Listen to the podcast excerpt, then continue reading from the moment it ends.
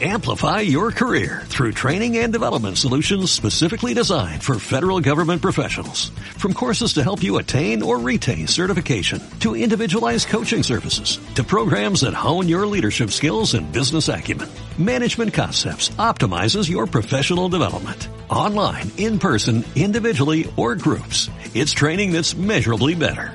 Learn more at managementconcepts.com. That's managementconcepts.com.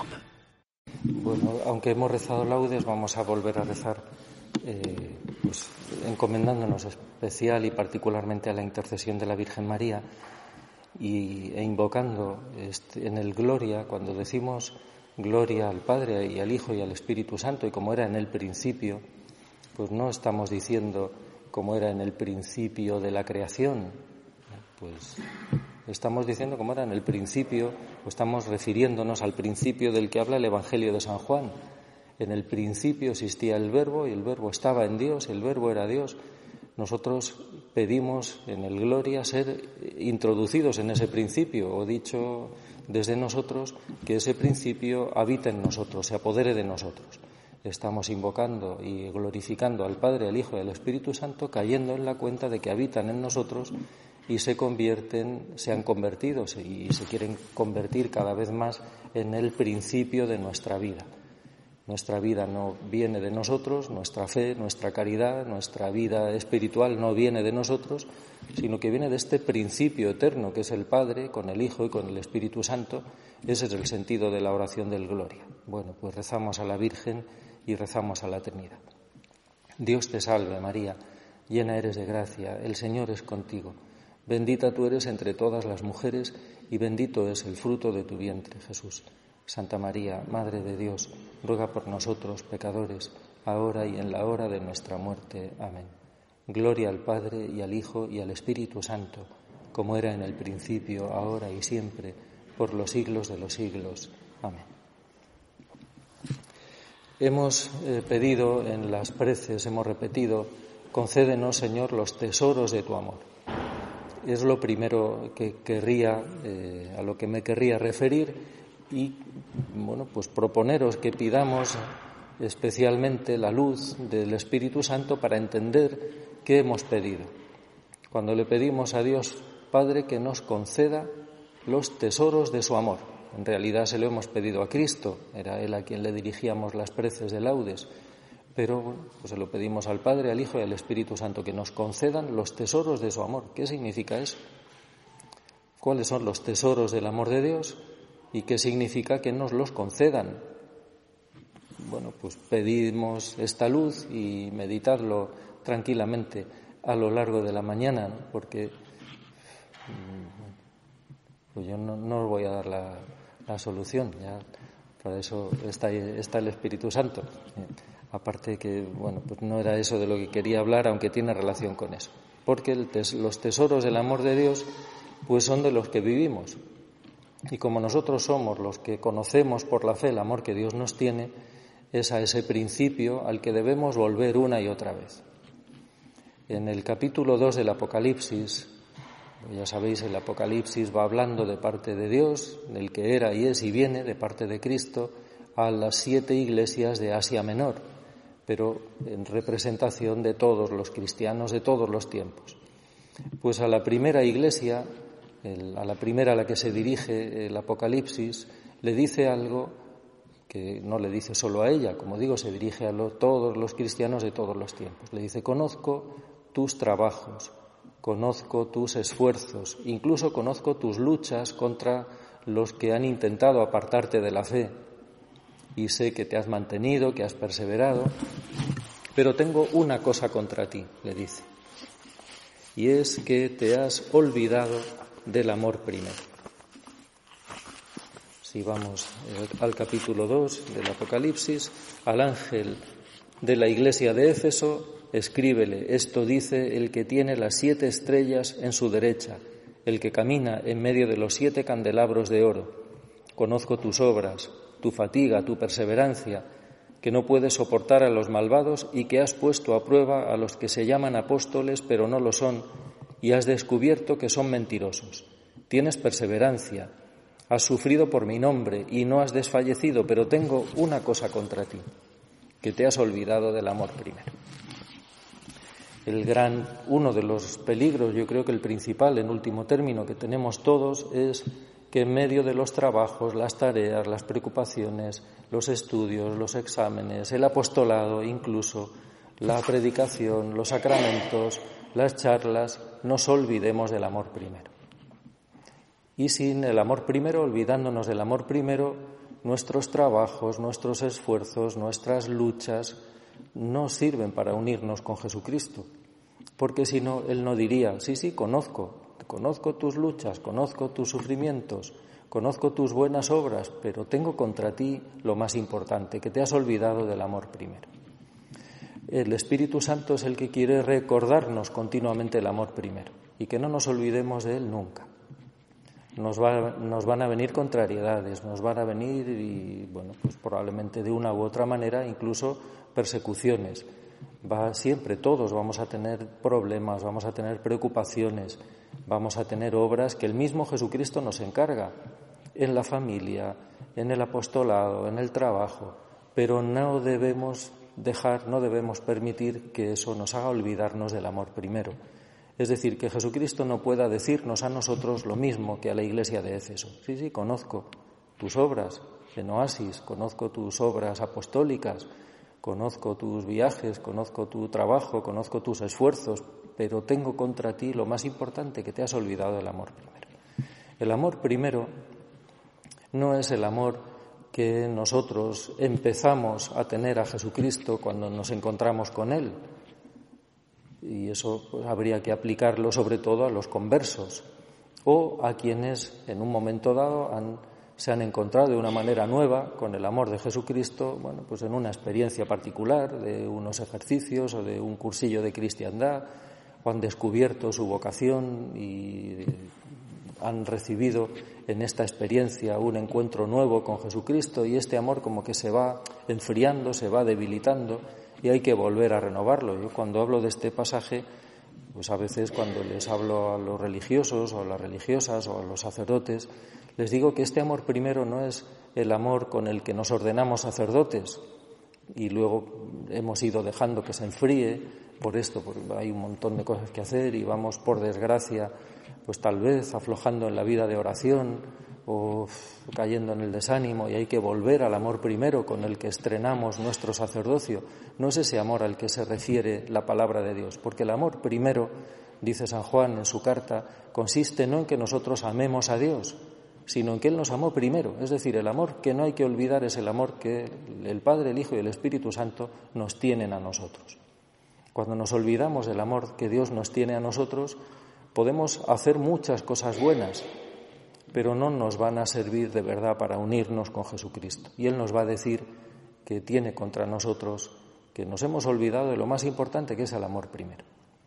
En esto consiste el amor, no en que nosotros amemos a Dios, sino en que Él nos amó primero.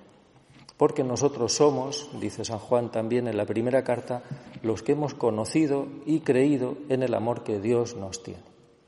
Ser cristianos, ante todo, conocer el amor que Dios nos tiene. Y esta es nuestra obligación principal, no darlo por supuesto.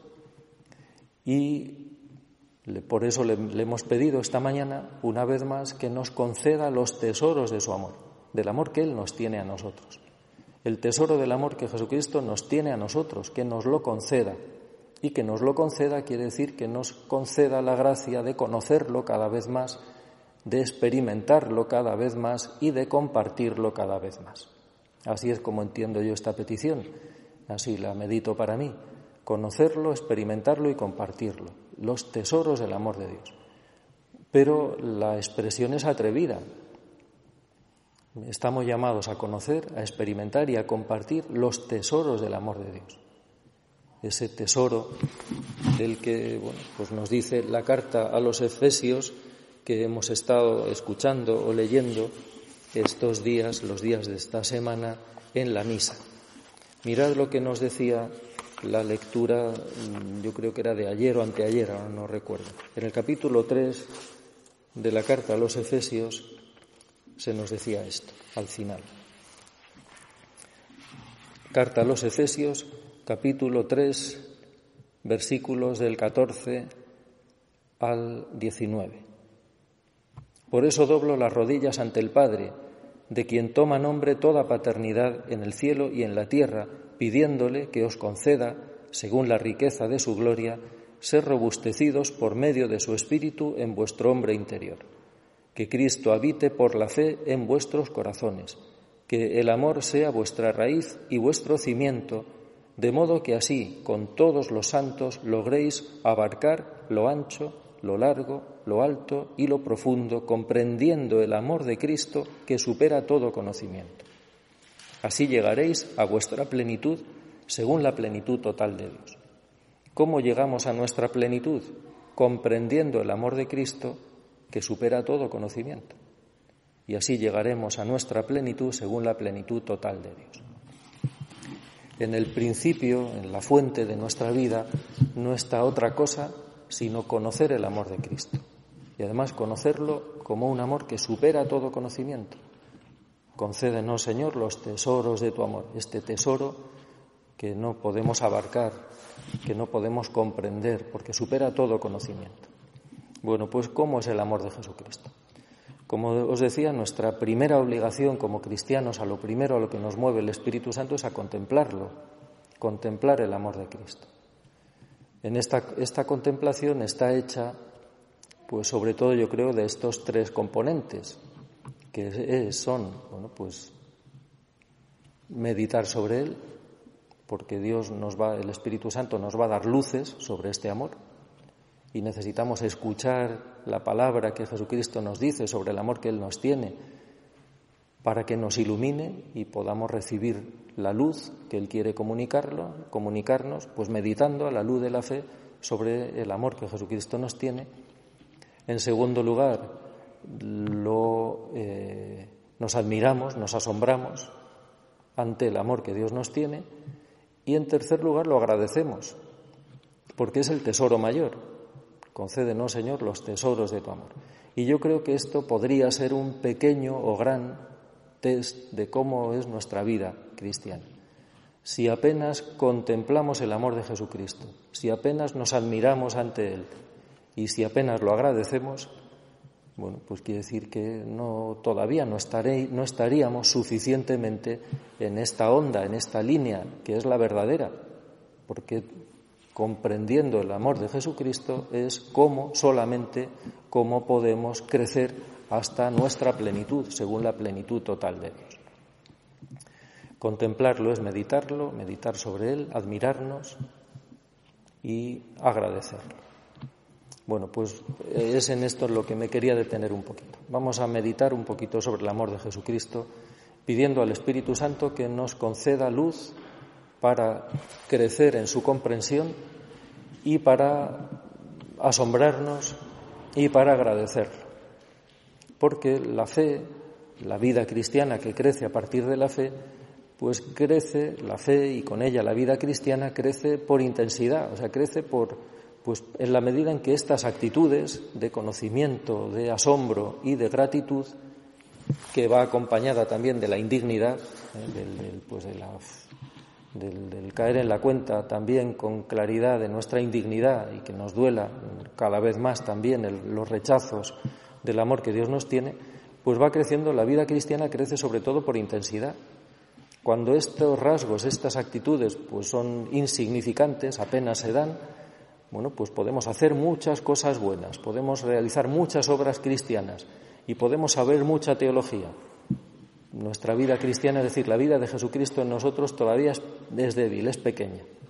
Y podemos, pues a lo mejor no realizar demasiadas obras, o porque no podemos y por lo tanto Jesucristo no nos las encarga y podemos pues no saber muchas cosas, no, no tener grandes ideas sobre Cristo, pero sí nuestro conocimiento del amor que Él nos tiene, nuestra, nuestra admiración y nuestro asombro y nuestra gratitud son vivas, son intensas, se van apoderando de nosotros, pues eso quiere decir que Jesucristo va viviendo cada vez más en nosotros. Bueno, pues vamos entonces eh, meditemos un poquito sobre el amor que Jesucristo nos tiene. El amor no es, eh, podemos decir, para ir al grano, que el amor es la tendencia a la unión perfectiva. Vamos a, voy a utilizar las expresiones, eh, esta definición es la que daba don José Rivera, y ahora pues, hay que explicarla un poquito. La tendencia a la, a la unión perfectiva. Y esta unión perfectiva, bueno, ¿qué es? Pues es la, el amor tiende a la comunión, a la unión total de, con las personas a las que amamos y busca su bien, su perfección. Y en la medida en que esas dos cosas pueden ir juntas, pues tanto más verdadero, tanto más auténtico, tanto más eh, elevado es el amor.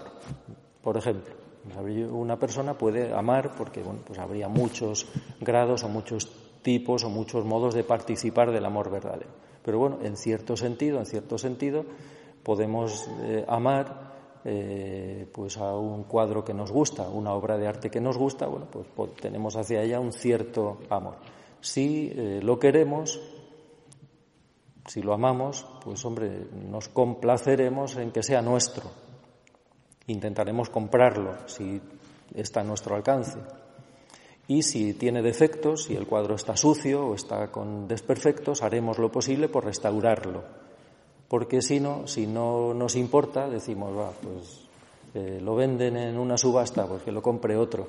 A mí no me gusta, no, no me atrae. Y que tiene, que está eh, con desperfectos, que tiene, bueno, pues a mí qué. El, amor tiene siempre, en mayor o menor medida, estos dos elementos de unión y de perfección. Pero claro, yo puedo querer un cuadro con un cierto amor, pero bueno, pues lo quiero para en todo caso para tenerlo colgado en una pared. No lo quiero para eh, vestirme yo con él o para comérmelo yo, para hacerme uno con él, ni quiero la perfección última del cuadro hasta el punto de estar dispuesto yo pues a, dar todos mis bienes para que el cuadro sea restaurado y me quito la comida, me quito el pan y vendo todo lo que tengo por porque ese amor, bueno, pues es un amor a un objeto. Pero el amor entre las personas sí incluye estos dos elementos ya con una intensidad y con una realización que busca la plenitud. Amar a alguien quiere decir buscar, desear unirnos a Él de la manera más íntima y más plena posible. Y cuanto mayor es la tendencia a la comunión, pues quiere decir que mayor es el amor. Y, y buscamos también su bien, su perfección. Y las dos cosas no se pueden separar en la relación con las personas. Porque no amamos de verdad a una persona si buscamos unirnos a ella en el mal, fuera del bien, o haciendo positivamente el mal, o haciendo el mal para unirnos con él, porque solo podemos unirnos de verdad en el bien. Y solo podemos unirnos de verdad buscando el bien recíproco. ¿Qué es entonces la amistad? Pues la amistad es la tendencia a la unión y a la perfección, al perfeccionamiento recíproco. Los amigos buscan el uno el bien del otro. Pero en la relación con las, entre las personas humanas, cuando todavía no entra en juego la gracia de Dios y la, participación en la vida divina, el bien de una persona puede pasar, y pasa de hecho muchísimas veces, por la separación. Para que una persona se desarrolle, crezca, pues ahí tenemos a los dos pequeñitos, pues su crecimiento, su desarrollo va a conllevar necesaria inevitablemente la separación de sus padres. Y la independencia, bueno, pues ahora mismo tienen que comer recibiendo, siendo alimentados, pero cuando lleguen a cierta edad, suponemos que, hombre, pues ya no van a, no se les va a dar el biberón, ni se les va a poner el babero y se les va a dar la papilla, porque para que se perfeccione, para que crezca, tiene que ir independizándose de sus padres y llegará un momento en el que se separe, incluso que dejen de vivir en la casa familiar, porque la perfección supone la separación. Pero en el amor divino es justo lo contrario. Las personas divinas nos aman queriendo unirse totalmente con nosotros y buscando nuestra perfección que consiste totalmente y absolutamente en nuestra unión con ellos, de manera que no se separan los dos elementos en el amor divino. Y esta búsqueda, esta tendencia a la unión perfectiva supone la actitud, la disposición a entregar la propia vida por el bien del otro. Eso es lo que hacen las personas divinas. Si meditamos un poquito ya sobre cada uno de los dos elementos, ¿qué unión buscan con nosotros las personas divinas? La palabra de Dios nos dice que quieren unirse con nosotros como están unidos entre ellos. Padre, como tú estás en mí y yo en ti, así yo en ellos y ellos en mí, para que sean uno como nosotros somos uno. No hay comunión mayor. No hay unión mayor de las personas divinas con nosotros y como consecuencia de la unión entre nosotros que la unión que tienen entre sí el Padre, el Hijo y el Espíritu Santo. Pero esta es la, este es el amor que Dios nos tiene. El Padre, el Hijo y el Espíritu Santo no quieren unirse con nosotros menos de como están unidos entre ellos. Este, esta es la primera realización y la primera expresión del amor que nos tienen. Y ni el ojo vio, ni el oído oyó, ni en la mente del hombre cabe lo que Dios tiene preparado para los que ama. Porque está, pero estamos llamados a comprender el amor de Cristo que supera todo conocimiento. Si pensamos un poquito lo que significa esto, que el Padre, el Hijo y el Espíritu Santo quieren unirse a nosotros tanto como están unidos entre sí, que quieren unirnos con ellos tanto como están unidos eternamente entre sí. No lo entendemos, vamos, no lo comprendemos, es asombroso, nos debe asombrar, pero este es el amor que Dios nos tiene. Jesucristo no quiere simplemente estar a nuestro lado, Jesucristo no quiere simplemente hacerse pues presente más o menos en nuestra vida, quiere hacernos uno con él como él lo es con el Padre. Quiere unirse a nosotros tanto como él está unido con el Padre. La tendencia a la unión, a la comunión. ¿Y cómo está unido Jesucristo con el Padre? Brevemente, primero en una intimidad total y segundo en una participación total. Nada tiene el Padre que no posea el Hijo. Nada tiene el Padre que no comunique a su Hijo.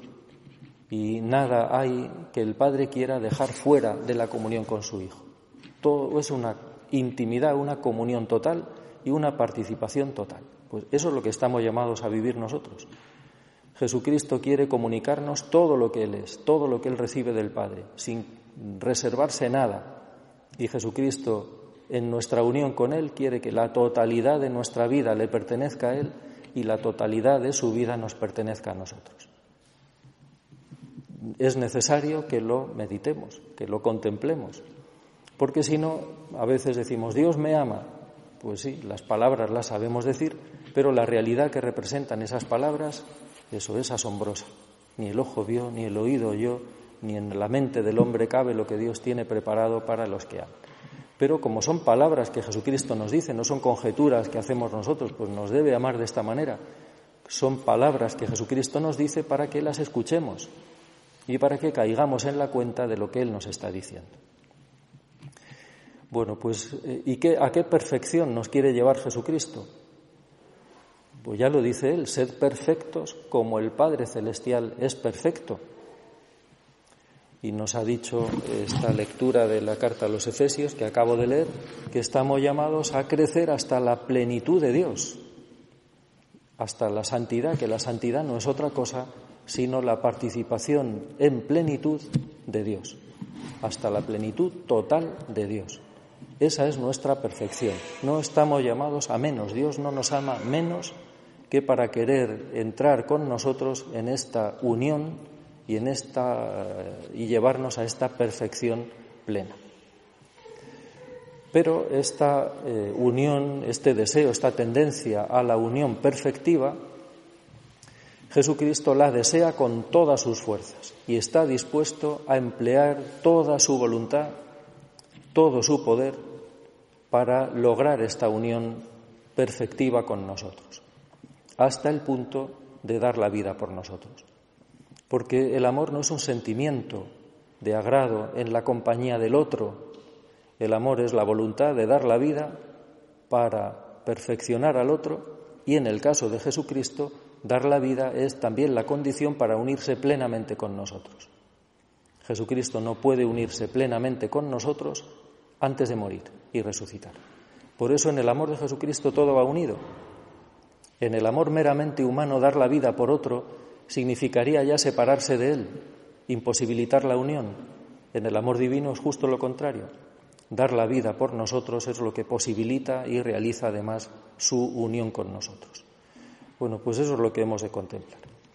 Que Jesucristo está dispuesto a dar la vida para unirse con nosotros, para comunicarnos su misma vida y perfeccionarnos llevándonos hasta la plenitud total de Dios. Sin ahorrarse nada. Y este amor de Jesucristo, esta tendencia a la unión perfectiva, incluye también estos tres, vamos a decir, estos tres sentimientos en Jesucristo, que pertenecen al amor verdadero. El amor verdadero no es, como digo, el sentimiento de que el otro, la compañía o la presencia del otro satisface mis necesidades de lo que sea, pues no sé, yo estoy triste y necesito a alguien que me alegre, pues esta persona me cuenta un chiste y yo le quiero mucho porque satisface y porque viene a desbaratar mi tristeza. Bueno, pues el amor verdadero no es ese, no es el sentimiento de complacencia en lo que el otro me da o en, la medida que el otro satisface mis necesidades y muchas veces mi egoísmo, mi vanidad o mi orgullo. Bueno, pues el, amor de Cristo es esta tendencia a la unión perfectiva, esta búsqueda de la unión perfectiva poniendo en juego su propia vida, que incluye estos tres sentimientos. Y estos sí que pertenecen al amor. Primero, el deseo. Y Jesucristo nos habla con ansia, he deseado comer esta comida pascual con vosotros antes de padecer. Jesucristo experimenta un deseo vehemente que se apodera de que él que se apodera de todo su ser divino y humano de darse a nosotros, de unirse con nosotros y de llevarnos a la perfección. Y no tiene otro deseo mayor. Un deseo que se hace sed, como dice Jesucristo en la cruz y como mm, comentó tantas veces Santa Teresa de Calcuta. Jesucristo tiene sed de unirse con nosotros y de llevarnos a la perfección tiene un deseo vehemente. Eh, cuando la palabra divina nos habla de la sed de Cristo o del deseo de Dios, pues es este. Pensemos en expresiones de los salmos, porque el Señor ha elegido a Sión, ha deseado vivir en ella. Esta es mi mansión por siempre, aquí viviré porque la deseo. Que las personas divinas nos desean y nos desean con todas sus fuerzas no nos hacemos idea, por eso, pues porque no cabe en la mente del hombre lo que Dios tiene preparado para los que aman, cómo las personas divinas nos desean. Cualquiera de nuestros deseos, por muy, muy vehemente que pueda ser, no es nada comparado con el deseo y la sed que las personas divinas tienen de nosotros. Nosotros podemos, no sé, pues desear cualquier cosa. Tenemos hambre, deseamos comer. Queremos mucho a una persona, deseamos verla. Eh, no sé, pues tenemos una necesidad y deseamos satisfacerla y podemos sentir un deseo vehemente que se apodera de nuestra mente, no podemos pensar en otra cosa, que se apodera de nuestros sentimientos, no estamos para reír ni para, no sé, porque estamos totalmente centrados en este deseo, pues eso no es nada comparado con el deseo y la sed de las personas divinas, que están absoluta y totalmente centradas en desearnos a cada uno de nosotros, como si fuéramos su único fin, como si fuéramos su único objeto. El amor de las personas divinas está hecho primero de deseo, segundo de complacencia. Complacencia en lo que han podido hacer ya en nosotros, en lo que esta unión con nosotros y la perfección a la que nos quieren llevar se ha podido ya cumplir. Pues claro que Jesucristo se complace en habitar en nosotros, en una de las oraciones de la liturgia, por ejemplo, decimos, oh Dios, que te complaces en habitar en los rectos y sencillos de corazón. La complacencia que el Padre encuentra en su Hijo, tú eres mi Hijo amado, en quien tengo todas mis complacencias, se prolonga en nosotros. y el Padre se complace en habitar en nosotros, Jesucristo se complace en nosotros como el Padre se complace en Él, y el Espíritu Santo se complace en habitar en nosotros. Las expresiones, por ejemplo, de Jesucristo en la última cena hacia los apóstoles, que parecerían dar a entender como que no le basta la compañía del Padre y que necesita la compañía de los apóstoles, en realidad no es así, pero es que Jesucristo quiere, busca, desea también nuestra eh, la comunión con nosotros, la, nuestra compañía, con la misma necesidad, con, perdón, con la misma complacencia, con el mismo deseo, como desea el amor del Padre, pues es que Jesucristo se complace en nosotros. Se complace en lo que ha hecho en nosotros, en la comunión que ya tiene con nosotros y en la perfección a la que nos ha conducido y se complace en la que espera y en la que desea obtener. Jesucristo se complace en nuestra santidad, aunque todavía no le hayamos dejado llevarnos a ella.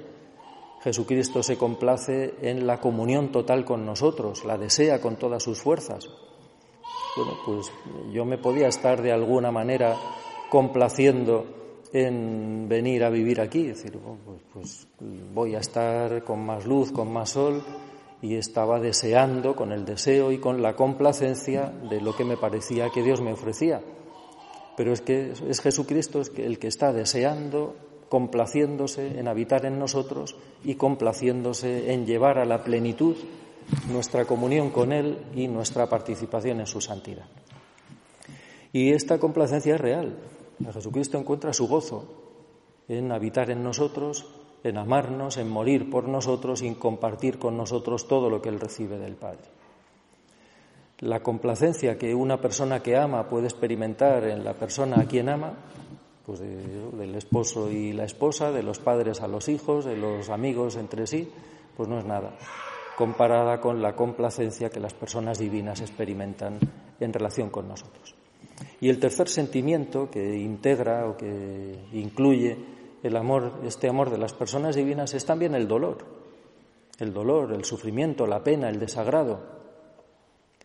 Oh Dios, que te complaces en habitar en los rectos y sencillos de corazón, significa que en la otra cara de la moneda Jesucristo sufre, eh, experimenta pena, tristeza en lo que nosotros le resistimos, en lo que nosotros le impedimos hacernos suyos. San Pablo dice que no contristemos al Espíritu Santo que habita en nosotros y con el que hemos sido sellados hasta el día de la liberación final. No nos hacemos idea, no nos podemos hacer idea tampoco de lo que a Jesucristo le duele, le entristece, le desagrada, le apena el mal, el pecado nuestro, porque habita en nosotros y se complace en la unión plena con nosotros, en nuestra docilidad total a su espíritu y en nuestra santidad y el mal de todos. Y esas son las tres expresiones del amor, el deseo, la complacencia y el dolor, la pena, el sufrimiento. En la medida en que nosotros vamos recibiendo el amor de Jesucristo, vamos primero contemplándolo, y era en lo que me quería detener ahora. Bueno, pues lo iremos, como os decía, iremos experimentando que nos asombra, que nos maravilla, que seamos amados así. Que este amor de las personas divinas sea real, que hayamos sido comprados al precio de la sangre de Cristo, que Jesucristo no nos ame de cualquier manera, sino con el mismo amor con el que el Padre le ama a Él. Como el Padre me ama a mí, así os amo yo a vosotros.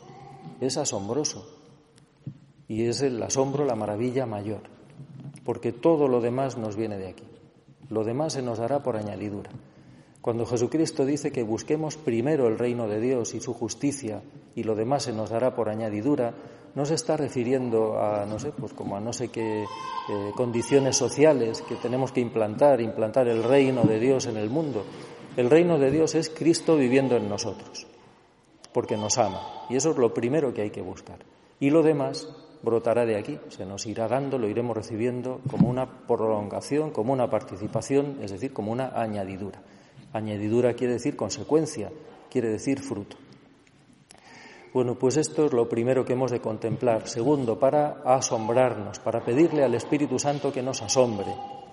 Porque pensar que Dios nos ama y no temblar, no estremecernos, pues es no creer todavía de verdad en el amor que Dios nos tiene. Es el Espíritu Santo el que nos concede este asombro, esta admiración, este estremecimiento, este temblor que Dios nos ama. Y tiene que hacerse un temblor, una admiración, un asombro continuo. Cuando un cristiano llega a vivir en este asombro continuo, es que Jesucristo va viviendo en él, que Jesucristo se ha desarrollado en él. Entrar en una iglesia y no estremecernos, está Jesucristo vivo ahí en el sagrario. Pensar que Dios nos ama y no estremecernos, comulgar y no estremecernos, recibir el perdón de nuestros pecados y no estremecernos, pensar que estamos llamados a la santidad y no estremecernos, pensar que existimos porque Dios nos ama, pensar en toda persona que, ha sido creada por amor y no estremecernos. Bueno, pues como os decía, la vida cristiana crece por intensidad, por aumento de estas actitudes. Y en tercer lugar, eh, eh, agradecerlo. Decía, pues sí, pues damos gracias a Dios porque ha creado el sol, la luna, las estrellas, los bocadillos de jamón serrano, eh, los de chope, bueno, los, esos los soportamos, pero no los agradecemos del todo. Una cosa es una cosa es una cosa y otra cosa es otra cosa. Bueno, pues damos gracias a Dios por todos esos bienes. Pues sí, sí, y son dones de Dios, desde luego. Pero dar gracias a Dios porque somos amados. Dar gracias a Dios porque nos ha amado tanto como a su Hijo único, porque venimos de este principio, que es el amor que Dios Padre tiene a su Hijo y que quiere compartir con nosotros y para el que nos ha destinado desde antes de la creación del mundo.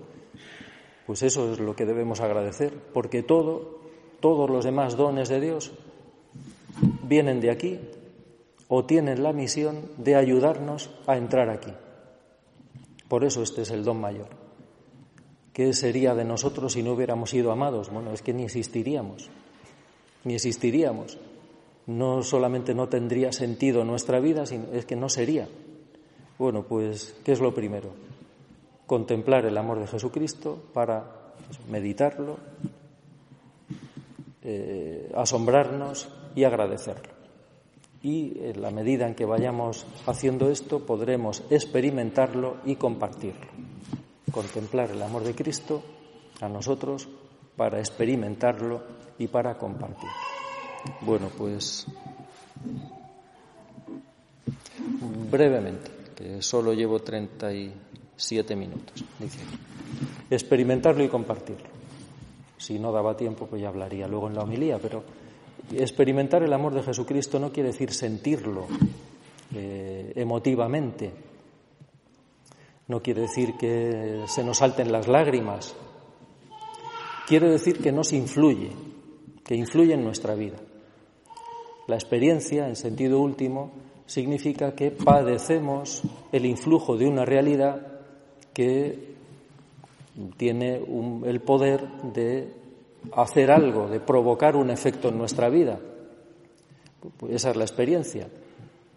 Puede ser una experiencia sensible, porque no sé, pues nos damos eh, un golpe en el pie con un banco y hacemos la experiencia de que el encuentro con ese banco nos ha producido un dolor, pero no necesariamente la experiencia es emotiva, sensible, de, en este caso pues de emoción, de sentimiento de efusión, eh, o sentimiento efusivo de emoción o de alegría o de llanto.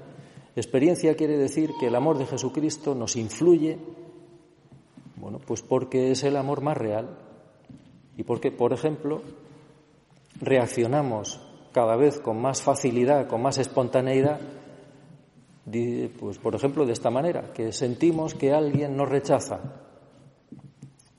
Eso lógicamente, como somos personas humanas, mm, nos produce un efecto de tristeza, de abatimiento, de molestia, de dolor, sí, pero si tenemos la experiencia del amor de Jesucristo, cada vez con más espontaneidad, decimos, bueno, me falta la estima, el aprecio pequeñito de una persona humana. Pero no estoy perdiendo nada, porque tengo, sigo teniendo el amor inmensamente mayor de las personas divinas, que es del que depende mi vida. Experiencia del amor de Jesucristo quiere decir, por concretarlo de otra manera, que lo reconocemos en todo, que en lo que hacemos no eh, descubrimos en primer lugar eh, el amor que nosotros tenemos a Jesucristo, sino el amor que nos tiene Él. Por ejemplo, eh, en un retiro. No estamos haciendo el retiro porque nosotros tenemos interés en unirnos más con Jesucristo, sino que es Él el que nos trae a hacer un retiro porque nos quiere. Vamos a celebrar la misa, pues no es porque nosotros le amamos a Él, sino porque Él nos ama a nosotros. Y no solo en estas realizaciones explícitamente cristianas, sino en todo, porque detrás de todo está el amor de Dios, detrás de todo. Santa Catalina de Siena dice que el, que el cristiano que tiene poca fe se queda en las causas segundas. El cristiano que tiene fe ve detrás de todo la causa primera. La causa primera es Dios y el amor que Él nos tiene. Cuando alguien nos da algo, nos lo da con su mano. El miope o el que tiene las gafas empañadas, pues solo ve la mano. El que ve, ve a la persona que se lo está dando con la mano. Pues el cristiano miope solo ve casualidades o solo ve personas que me han hecho tal o cual cosa, para bien o para mal. El cristiano que tiene fe ve quién está detrás, de quién viene todo y por qué viene todo. No porque Dios esté moviendo a las personas, por ejemplo, a darnos una patada, sino porque, puesto que no se cae ni un cabello de la cabeza sin que lo disponga el Padre Celestial, ni cae un pájaro del cielo sin que lo disponga el Padre Celestial, el amor de Dios está detrás de todo. El amor de Dios tiene la capacidad de hacerse presente en todo lo que nos sucede. Bueno, por tener la experiencia del amor de Dios nos lleva a reconocerlo presente en todo, sin esfuerzo, sin reflexión, o cada vez con menos esfuerzo, con menos reflexión, con más espontaneidad y con más paz. Bueno, pues la experiencia del amor de Jesucristo. Y por ir a una tercera posible, vamos, hay muchas, claro, ir a una tercera consecuencia o manera de o manifestación de esta experiencia, bueno, pues también pensemos en qué es lo más importante o lo más valioso para nuestra vida. Para quien no tiene la experiencia del amor de Jesucristo, los bienes mayores en los que se alegra o los que pues en los que fundamenta su vida, pues no son el amor de Dios. entonces pues se siente triste si no obtiene tal o cual cosa, pone mucho empeño en alcanzar tales o cuales éxitos. Bueno, el que vive del amor de Dios, bueno, pues sí, pero como dice San Pablo, como si no. ¿Que hay que intentar esto? Bueno, pues vamos a intentarlo, nos parece que es lo que Dios quiere, pero en último término no sabemos si esto tiene que salir o no, pero lo que es seguro es que nada puede separarnos del amor de Dios, como dice San Pablo. Y compartirlo, pues significa esto, que vamos amando cada vez más a las personas divinas porque ellas son las primeras destinatarias del amor que ponen en nosotros. Amarás al Señor tu Dios, este es el primer mandamiento, amarás al Señor tu Dios con todo tu corazón, con toda tu mente, con todas tus fuerzas, con todo tu ser. Recibimos el amor de Jesucristo para amarle a Él. El que ama a su padre o a su madre más que a mí no es digno de mí. El que ama a su vida más que a mí no es digno de mí. Amar a las personas divinas con un amor de deseo, de complacencia, de dolor, de deseo vehemente de unirnos con ellas y de que todos los hombres se unan a la, entren en comunión con las personas divinas y participen de su vida. Bueno, pero el amor a Cristo y al Padre y al Espíritu Santo, que son los primeros sujetos de nuestro amor. Y repito, al Padre, al Hijo y al Espíritu Santo, a los tres. Segundo, nos amamos a nosotros con el mismo amor de Dios, hay dos maneras de amarnos las personas humanas, un amor egoísta o un amor cristiano, pero es imposible que no nos amemos. Una persona humana que no se ama a sí mismo es o bien una persona enferma,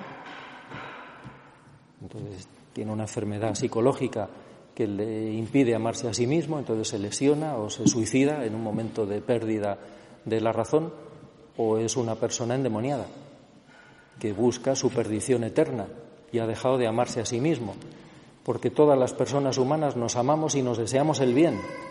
Nadie se desea a sí mismo el mal. Bueno, pues hay solo dos maneras de amarnos a nosotros mismos. Una manera egoísta, desde nosotros y para nosotros, por lo tanto pecaminosa, o una manera cristiana. Nos amamos de verdad, pero nos amamos con el amor de Jesucristo y nos amamos desde Él y para Él, pero nos amamos de verdad. Yo me deseo el bien, claro, no me deseo el mal.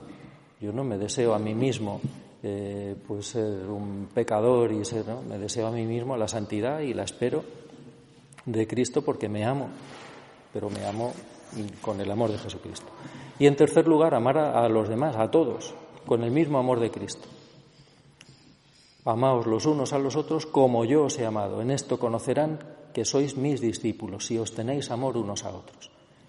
Pero estas son las añadiduras, estas son las consecuencias. Solo recibiendo el amor de Jesucristo, conociéndolo, el amor de Cristo que supera todo conocimiento, conociéndolo, experimentándolo, agradeciéndolo, solo entonces podemos compartirlo. Y esta es la santidad. Dice San Juan que Dios es amor. Quiere decir que Dios no puede tener mala idea, que de Dios no brota egoísmo, de Dios no brota rencor, de Dios, en Dios no hay vanidad. Dios no puede ni quiere, claro, hacer otra cosa nada más que amar, porque Dios es amor. En Dios no hay nada más que amor. pues que nosotros lleguemos a nuestra plenitud según la plenitud total de Dios consiste exactamente en lo mismo, que nosotros lleguemos a ser amor y que no haya en nosotros ni salga de nosotros nada más que amor. Que ya no salga de nosotros pues vanidad, orgullo, pereza, juicios, eh, egoísmo, que solo salga de nosotros amor cristiano, porque no hay en nosotros nada más que el amor de Cristo. Y eso es la santidad. Los santos no pueden hacer otra cosa nada más que amar que les odian, ellos aman, que les insultan, ellos aman, que los desprecian, ellos aman, porque han llegado a ser lo que Dios es, amor. Y estamos llamados a crecer hasta la plenitud total de Dios. ¿Qué hay en Dios? ¿De qué está lleno Dios? ¿Cuál es la plenitud de Dios? El amor. Dios es amor. Pues a esa plenitud estamos llamados a llegar pero conociendo el amor de Cristo que supera todo conocimiento. Así podremos crecer hasta alcanzar nuestra plenitud según la plenitud total de Dios. Amplify your career through training and development solutions specifically designed for federal government professionals. From courses to help you attain or retain certification, to individualized coaching services, to programs that hone your leadership skills and business acumen, Management Concepts optimizes your professional development. Online, in person, individually, or groups. It's training that's measurably better. Learn more at managementconcepts.com. That's managementconcepts.com.